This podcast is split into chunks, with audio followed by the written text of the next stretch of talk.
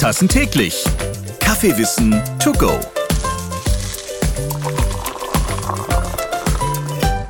Kennt ihr das noch? Ihr habt morgen eine Prüfung und noch nichts dafür gelernt. Ja, ich war so einer in der Schule. Abi-Prüfung Bio und in der Nacht davor zum ersten Mal gelernt. Um überhaupt die Nacht durchlernen zu können, muss man schon ganz schön viel Kaffee schlürfen. Also dank Kaffee noch sieben Punkte in der Bio-Prüfung. Eigentlich doch gar nicht so schlecht. Karina, wie war dein Abi-Abschlusszeugnis? Ach, ist mir ein bisschen unangenehm, das überspringen wir. Ähm, nicht so schlecht. Jetzt haben wir hier schon mal die Chibo-Azubis. Da muss ich auch gleich mal nachfragen, wenn ihr hier schon seid. Wie wart ihr denn so in der Schule? Immer schön gelernt oder eher kurzfristig oder gar nicht? Eher kurzfristig. Warum?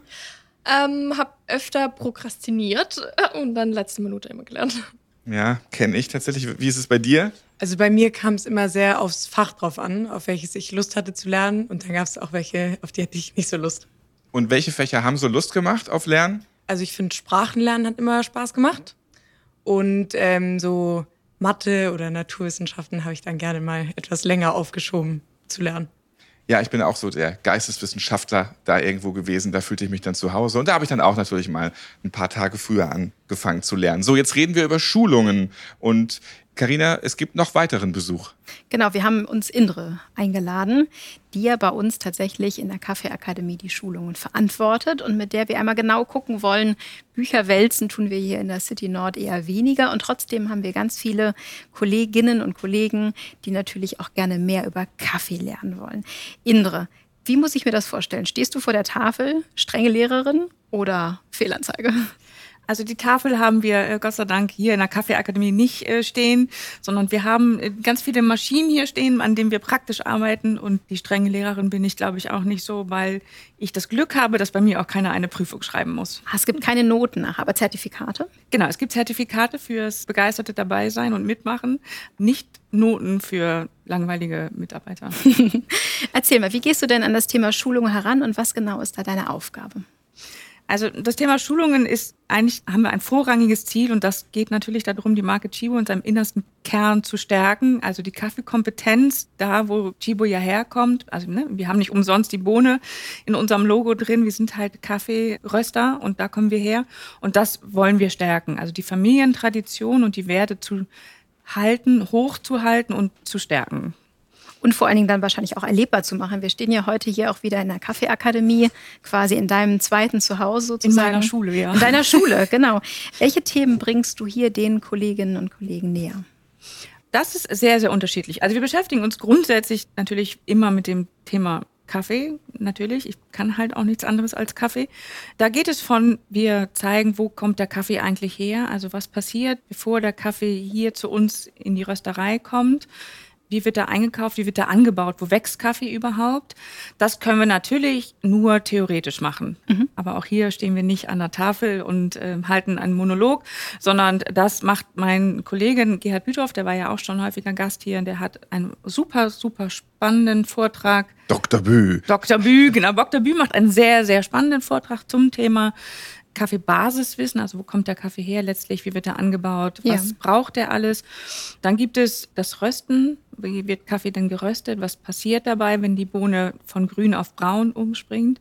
Und dann letztlich eben auch, wie wird er eingekauft, auch ganz, ganz wichtig, ein wichtiger Teil, ein sehr, sehr spannender Teil und ich glaube für viele ein sehr mystischer Teil auch noch, weil das sehr wenig bekannt ist, was passiert. Ich gehe halt nicht in den Laden und kaufe halt irgendein Produkt ein, sondern das ist halt auch eine hohe Kunst des Einkaufens. Und Kaffee wird ja auch in der Börse gehandelt. Also genau, da kommen nochmal Spezialistenwissen. Ja, genau. Und das machen auch alles die Spezialisten. Ja. Also das machen nicht ich. Ich organisiere sie quasi in dem Falle nur, aber die mhm. erzählen etwas unseren Mitarbeitern über ihr tägliches Arbeiten.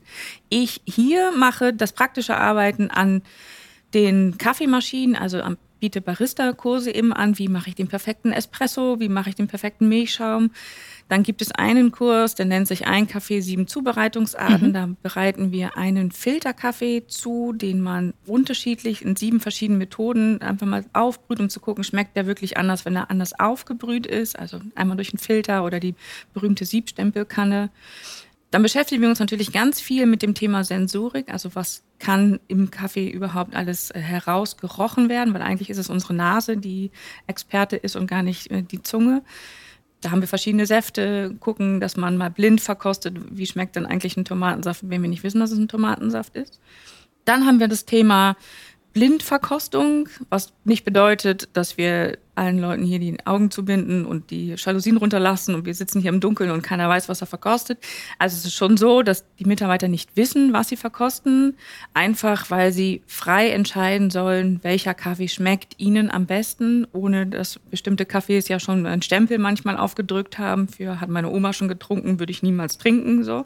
Vielleicht ist das, was Oma trinkt, aber ja auch sehr gut und sehr lecker. Vielleicht hat sie auch seine Berechtigung, dass es diesen guten Oma-Kaffee immer noch gibt. Und vielleicht ist es gar kein Oma-Kaffee. Vielleicht ist es gar kein Das klingt ja genau. echt nach einem ähm, sehr vielfältigen Programm und sehr bunt. Gibt es eine Schulung, die du am besten findest, dein Liebling in diesem Kreise?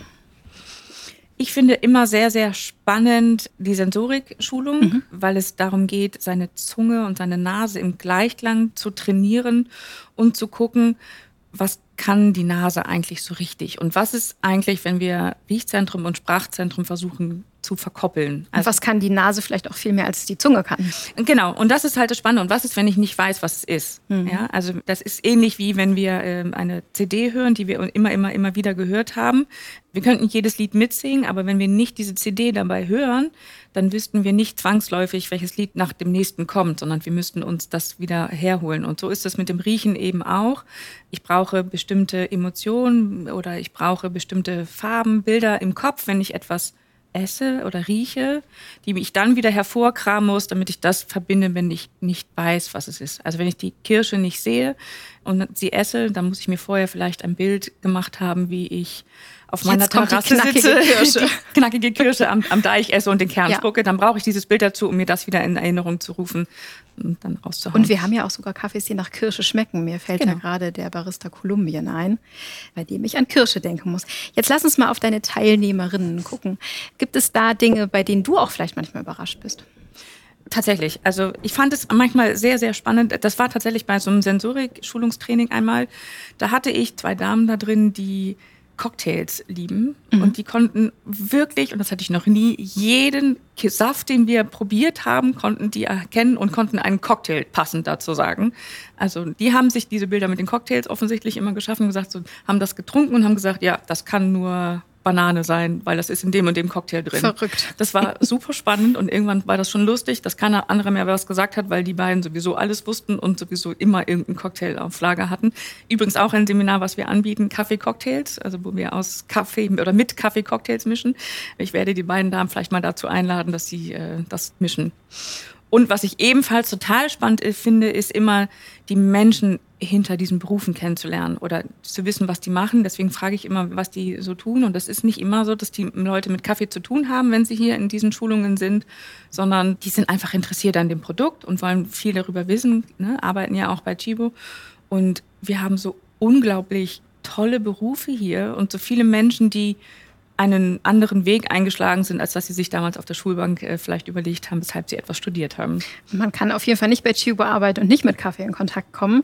Jetzt haben wir viel über die Mitarbeitenden gesprochen. Wie sieht es denn aus für unsere Kunden? Kommen auch die in den Genuss von deinem Wissen und den Schulungen, die es hier gibt? Das können sie. Noch kann man mich nicht öffentlich buchen. So und Wer sagen, weiß. Steht noch eine weitere Karriere an. Oh, ich weiß nicht. ähm, aber ähm, was man auf jeden Fall machen kann, und da lohnt sich immer der Blick in die Chibo Community, ähm, wo wir Seminare anbieten, wo man sich anmelden kann. Dann bekommt man so ein Paket nach Hause geschickt und das findet allerdings online statt und dann äh, mischen wir gemeinsam Cocktails. Das Also- habt ihr auch in der Corona-Zeit ganz gut hinbekommen. Ne? Genau, da haben wir da damals mit angefangen und gedacht, wie können wir unsere Kunden noch weiter für das Thema Kaffee begeistern und haben das ins Leben gerufen. Also das mache ich mit Stella zusammen, äh, die in einer Community arbeitet. Ja.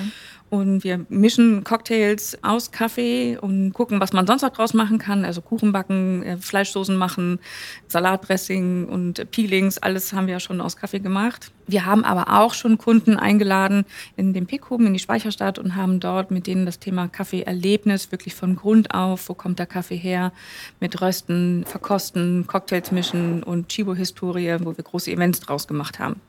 Und wenn sie es nicht vorher schon waren, nachher sind dann alle voller Leidenschaft für die Bohne. Was, ich würde sagen, darauf ein Kaffee. Was bereitest du mir denn heute noch zu?